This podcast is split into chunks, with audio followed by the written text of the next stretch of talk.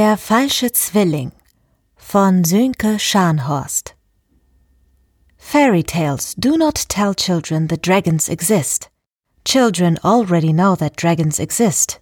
Fairy tales tell children that dragons can be killed. G. K. Chesterton von Ed Go Green 18 8. November 2016 8.15 Uhr Regardless of the outcome, we are clearly a deeply divided and broken country. So much work ahead to mend, heal and restore the U in USA. 11.52 Uhr. We are now under total Republican rule. Textbooks fascism. Fuck you, white America. Fuck you, you racist, misogynist piece of shit. Good night. Erstes Kapitel Deutsche Frauen bekommen nicht genug Kinder. Bei all den nicht-deutschen Kindern wird das deutsche Volk ausgetauscht. Hashtag Feminist Propaganda. Hashtag Gutmenschen wacht auf. Gepostet von Dominik Ingo Schmidt at The Truth Aryan. Wenn der Koran sagt, Homosexuelle müssen gesteinigt werden, wer sind wir, dass wir uns dem Wort Gottes widersetzen? Das frage ich euch, meine Brüder. Gepostet von Imam André Vögeli at Islam is Unstoppable. Frauen stehlen Männern nicht nur den Samen beim Sex, sondern auch 50 Prozent unserer Lebensenergie. Fragt euren Arzt. Wie sonst erklärt sich die längere Lebenserwartung der Frauen? Gepostet von Wolfgang Recht at The Amazing Creationist. Ich selbst identifiziere mein Geschlecht als militärischen Angriffshubschrauber gepostet von Janus Twilight at John Locke Fan. At The Truth Aryan, at The Amazing Creationist, at Islam is Unstoppable, at John Locke Fan. Ihr seid meine privaten vier Reiter des Patriarchats. Hashtag Four Horsemen, Hashtag Patriarchat. Gepostet von Professor Dr. Olivia Dolzan at The Feminist Privilege. Eine gelbe Linie auf dem Pflaster markierte die Grenze zwischen der BRD GmbH und dem erst vor wenigen Monaten gegründeten Staat Mein Deutschland.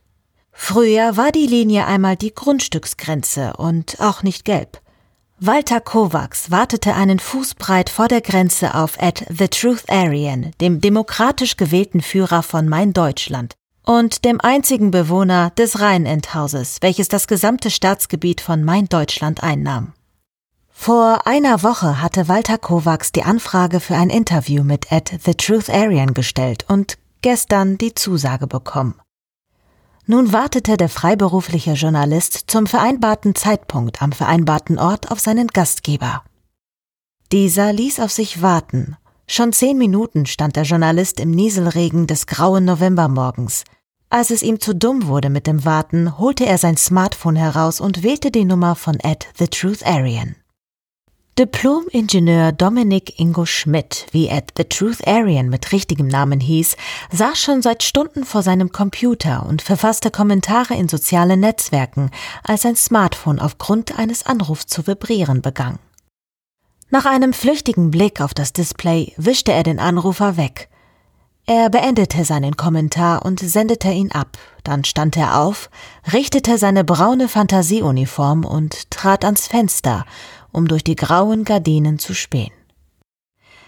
Walter Kovacs sah auf zu dem Fenster im ersten Stock, hinter dem sich etwas bewegte, und in diesem Moment trafen sich ihre Blicke.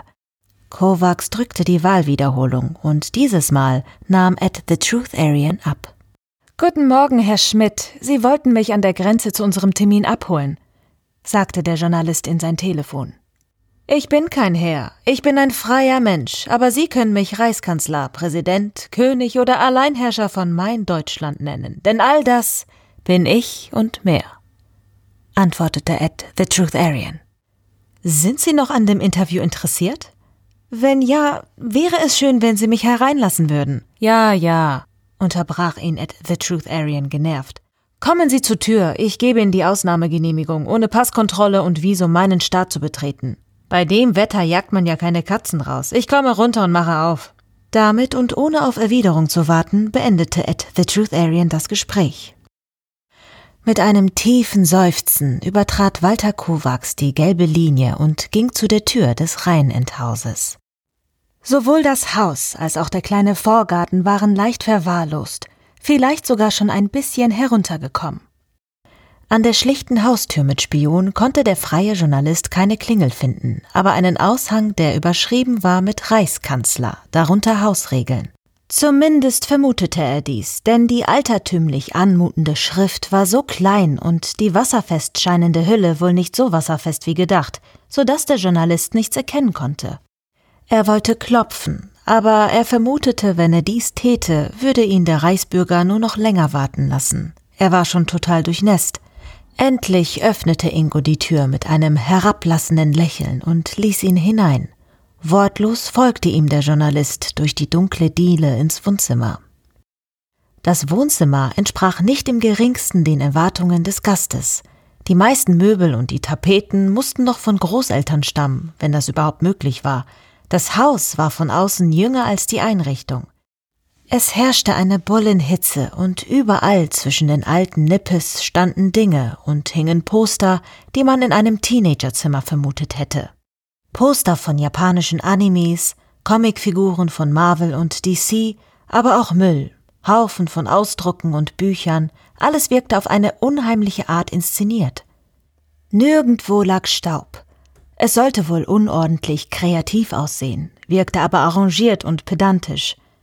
Schmidt ließ sich in den größten Lehnsessel fallen, über den mehrere große Badetücher ausgebreitet waren. Der Sessel sah aus wie ein grotesker Thron. Sie können sich setzen. Damit deutete Dominik Ingo Schmidt auf einen alten Holzstuhl. Der Journalist setzte sich auf den unbequemen Stuhl. Es tut mir jetzt schon leid, dass ich mich von der Lügenpresse zu diesem Interview habe überreden lassen, fabulierte er. Kann ich das Interview aufnehmen? fragte der Journalist der sogenannten Lügenpresse. Natürlich nicht, aber Notizen können Sie sich machen, Sie Vertreter der Lügenpresse.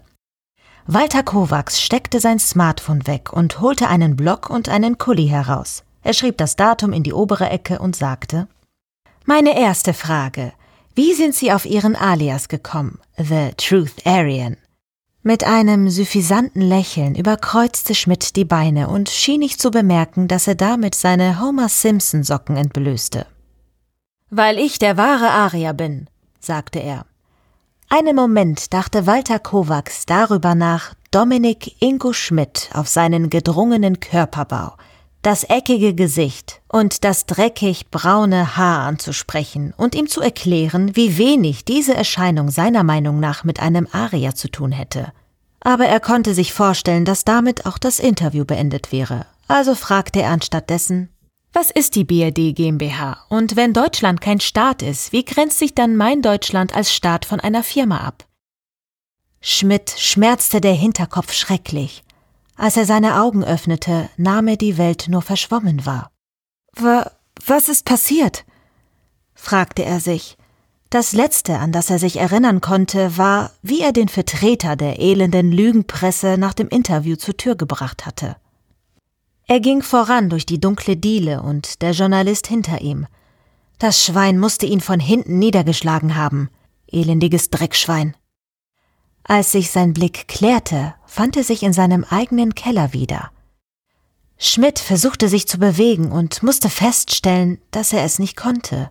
Er spürte den kalten Boden unter seinen Füßen und die feuchte Wand in seinem Rücken. Er war nackt. Seine Handgelenke waren über seinem Kopf zusammengebunden und an einem der Rohre befestigt, und da war etwas, das schmerzhaft in sein Fleisch schnitt. Er stand breitbeinig, etwas stimmte mit seinen Hoden nicht. Es war ihm aber nicht möglich, sich weit genug vorzubeugen, um zu sehen, was nicht stimmte. Im schummrigen Licht der alten 60 Watt Birne konnte er erkennen, dass auch seine Füße mit Kabelbindern an Rohren gefesselt waren. Oh, da ist ja jemand aufgewacht, spöttelte es neben ihm. Hatte die Stimme des freien Journalisten für Schmidt während des Interviews noch einen devoten oder wenigstens höflichen Unterton gehabt, war sie jetzt so ätzend wie Schwefelsäure. Schmidt öffnete den Mund, um etwas zu entgegnen, aber in diesem Moment legten sich die Hände des Schweins um seinen Hals und zogen etwas um diesen fest. Ich würde jetzt nicht sagen, erklärte der Journalist, Wenn du dich zu viel bewegst, ziehen sich die Kabelbänder um deinen Hals zu schnell zu, und das wollen wir doch nicht. Schmidt fühlte einen unangenehmen Druck auf seinem Kehlkopf, bekam aber noch einigermaßen Luft. Nun, ich bin fertig, erklärte Walter Kovacs und setzte sich etwa zwei Meter vor Schmidt auf einen Stuhl, den er dort platzierte. Schau mal, was ich Schönes gefunden habe. Der Journalist fuchtelte mit einem alten Gasbrenner durch die Luft. Ich muss später ausprobieren, ob der funktioniert. Aber erst einmal muss ich dir ein paar Dinge erzählen, die du nicht weißt. Der Journalist setzte ein Grinsen auf, das Schmidt Angst um sein Leben machte. Um deinen Hals, um deine Handgelenke und deine Fußgelenke sind Kabelbinder fixiert. Und damit habe ich auch deine Hoden abgebunden. Tch, schade, dass du sie nicht sehen kannst. Sie laufen bereits blau an. Deshalb auch die Latexhandschuhe. Erst jetzt fielen Schmidt die schwarzen Handschuhe auf, die Walter Kovacs trug und in denen er den Gasbrenner hielt. Erst werden sie blau, dann braun und zuletzt schwarz, bevor sie abfallen. Früher hat man so Schafböcke kastriert. Es ist natürlich Tierquälerei. Die armen Tiere werden fast wahnsinnig vor Schmerz. Das Grinsen des Journalisten wurde jetzt noch teuflischer. Nun, eigentlich war der Plan, dass dich die Schmerzen deines verfaulenden Hodens die nächsten Stunden in den Wahnsinn treiben, bis du dich gegen deine Fesseln stemmst und dich damit zwangsläufig selbst erdrosselst. Da wollte ich schon längst über alle Berge sein. Aber jetzt, wo ich dich so sehe, so verängstigt, so hilflos, da kann ich es nicht erwarten. Es könnte Wochen oder Monate dauern, bis deine Leiche gefunden wird. Und was ist, falls du es doch noch schaffst, dich zu befreien? Nein. Jetzt, wo ich schon mal da bin, möchte ich dich auch sterben sehen. Das Lächeln verschwand aus Walter Kovacs Gesicht. Einen Augenblick fummelte er konzentriert an dem Gasbrenner herum. Dann züngelte eine handbreite leuchtende Flamme aus dem Brennerrohr. Ein Feuerzeug hätte es wahrscheinlich auch getan. Aber hiermit macht es mehr Spaß. Nun, wenn du möchtest, darfst du jetzt schreien.